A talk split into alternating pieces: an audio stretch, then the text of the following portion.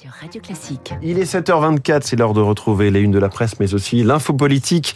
L'info politique avec vous, David Doucan. Bonjour et bonne année. Bonjour François et meilleurs voeux à vous. David Doucan, le rédacteur en chef du service politique du Parisien. C'est une rentrée semée d'embûches qui se profile pour le président, ses proches, certains de ses ministres à la borde avec une certaine inquiétude. Oui, euh, pour les comprendre, il suffit euh, de donner le menu des prochaines semaines. Dès le 5 janvier, présentation du plan justice par Éric Dupont-Moretti. Dès cette semaine, à partir de demain, Elisabeth Borne lancera la dernière salve de consultation des partenaires sociaux sur les retraites, prélude au dévoilement des arbitrages de l'exécutif le 10 janvier. Évidemment, les retraites, c'est le très gros morceau. Que feront les députés LR à l'Assemblée? Quelles seront l'ampleur et la durée des grèves et manifestations? Le gouvernement pilote aux instruments.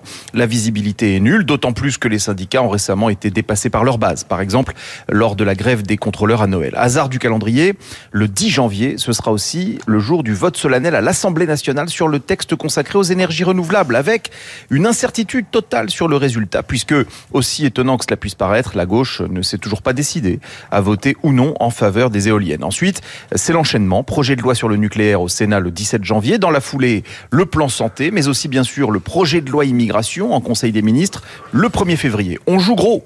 Tremble un conseiller de l'exécutif à ce sujet auprès du Parisien. Euh, si on foire, euh, ce sera un boulevard pour Le Pen. Fin de citation. et le tout dans un contexte social explosif. Absolument. Il y a euh, la crise du système de santé sur fond de retour du Covid et d'épidémie de grippe. Il y a la crise énergétique, évidemment, l'inflation, son corollaire toujours pesant, sachant qu'on peut craindre une fatigue accumulée de la population un peu plus tard en février ou en mars en fonction de la durée et de l'intensité des grèves et de la hausse des factures d'électricité. Sans oublier le mouvement des médecins libéraux et les manifestations des activistes écologistes. Bref, réformer sur un volcan. C'est euh, le défi d'Emmanuel Macron en cette rentrée. Mais il n'a pas d'autre choix que d'avancer parce que euh, sur ces euh, premiers mois de 2023 se joue au fond son second mandat avec le spectre d'un quinquennat pour rien s'il devait ne pas tenir sur les réformes majeures que nous venons d'évoquer. Car ensuite, il manquera de temps. Après les européennes de 2024, commencera très vite la pré-campagne présidentielle de 2027. On peut le regretter, mais c'est ainsi. Et dès lors, il deviendra difficile pour Emmanuel Macron d'entreprendre des réformes en profondeur son ami et soutien, le sénateur François Patria, résume parfaitement la situation de cette rentrée. On n'a pas fait le choix de la facilité, mais celui des réformes. Il faut l'assumer et tenir, même si ce sera dur. Assumer et tenir, euh, deux verbes en forme de mot d'ordre. L'info politique de David Doucan. Merci David. On vous lit aussi évidemment dans le journal Le Parisien. David Abiker, pardon. Les titres de la presse entre bonnes résolutions et bonnes nouvelles. Les bonnes nouvelles de 2023, c'est la une du bien public, mais c'est aussi celle du Parisien aujourd'hui en France qui nous parle des bonnes nouvelles de la recherche scientifique sur l'espace, la santé ou le climat. Le Télégramme fait la une sur sept projets qui vont changer la Bretagne. Pour les bonnes résolutions, commençons par celle du président de la République à la une des échos, retraite, pouvoir d'achat, énergie, les défis de Macron en 2023. La tribune y ajoute la sortie du quoi qu'il en coûte et libération, le climat. La Croix et le Figaro rendent hommage à Benoît XVI. Enfin, au titre des bonnes résolutions 2023, Bordeaux éteint l'éclairage public tous les jours entre 1h et 5h du matin dans certains quartiers de la ville.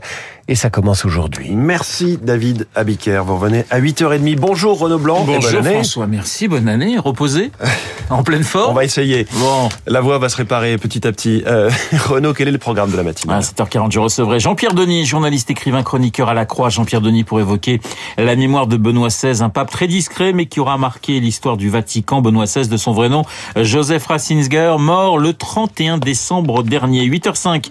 Et après le Vatican, nous prendrons la direction de Brasilia. Hier soir, Lula a été investi pour la troisième fois président du Brésil, 12 ans. Vous le savez, après son dernier mandat, le Brésil plus divisé que jamais. On en parlera avec François-Michel Le Tourneau, chercheur au CNRS, spécialiste de l'Amérique latine. 8h15, c'est Anne-Claude Crémieux qui sera dans les stars de l'info, l'infectiologue interrogé par Guillaume Durand. Le Covid, bien sûr, et la situation de la Chine qui explose sous les cas positifs. Quel est le risque d'un nouveau variant? Faut-il tester tous les avions qui arrivent de Chine?